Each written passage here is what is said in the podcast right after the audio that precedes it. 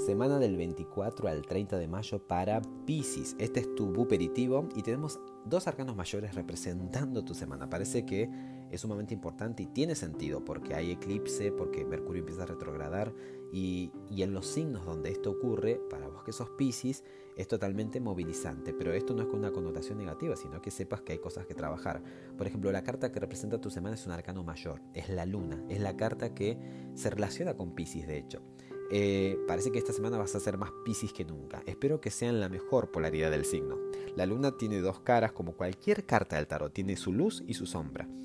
Vamos primero con la sombra, esta luz para que la descartes, que tiene que ver con distorsionar la realidad, con este, hacerse espejismo de las cosas, con evadir la, realidad muchas veces, negarla, este, dejarse llevar por el miedo, la confusión, ¿no? este, especular o eh, digamos, es perseguirse, es dar lugar al miedo, miedos subconscientes, este, estar un tanto perseguido, ¿no? Así como asustados, este, evasión, va más por ese lado, ¿no? Por, eh, es la contracara, es la sombra que todos tenemos, ¿no? Y, imaginen, la, digamos, la peor integración o la, la peor forma de, de lidiar con eso es asustarse, negarla, no querer verla, Va por ahí. Ahora, ¿qué es lo mejor de la luna? ¿Qué es lo mejor de esta energía? Si en caso representa tu semana, es este arte, espiritualidad, misticismo, conexión con, la, con el mundo, con el reino espiritual, mucha sensibilidad y sensorialidad. Esta semana es luna llena, aunque esté eclipsada, entonces es como que se potencian tus sentidos espirituales. Va bárbaro esta semana para que conectes con la meditación, con la visualización, con los decretos, con la introspección.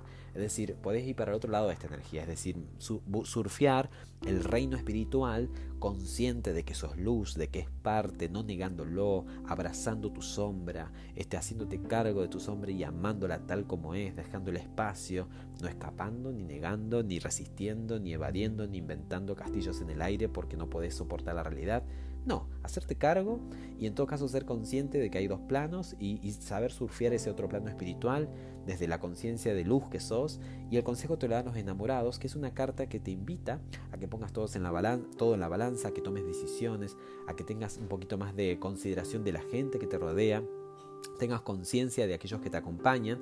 Es una carta de tomar decisiones conscientes, ¿no? Sabiendo elegir, ¿no? Sabiendo elegir. Así que bueno, este, a tomar decisiones. Tal vez estés en un punto de inflexión que falta nada más que tomes una postura. Espero que tengas excelentes días. Seguramente esta, esta luna llena eclipsada te va a traer más claridad, así que tranquilo porque eh, el que rige este evento es Júpiter, que es tu regente y está en tu signo y sos de todos los más favorecidos para poder lidiar con esta situación que en todo caso va a traer liberación. Espero que así sea. Te abrazo y que tengas excelentes días. Hasta el próximo episodio. Chao, chao.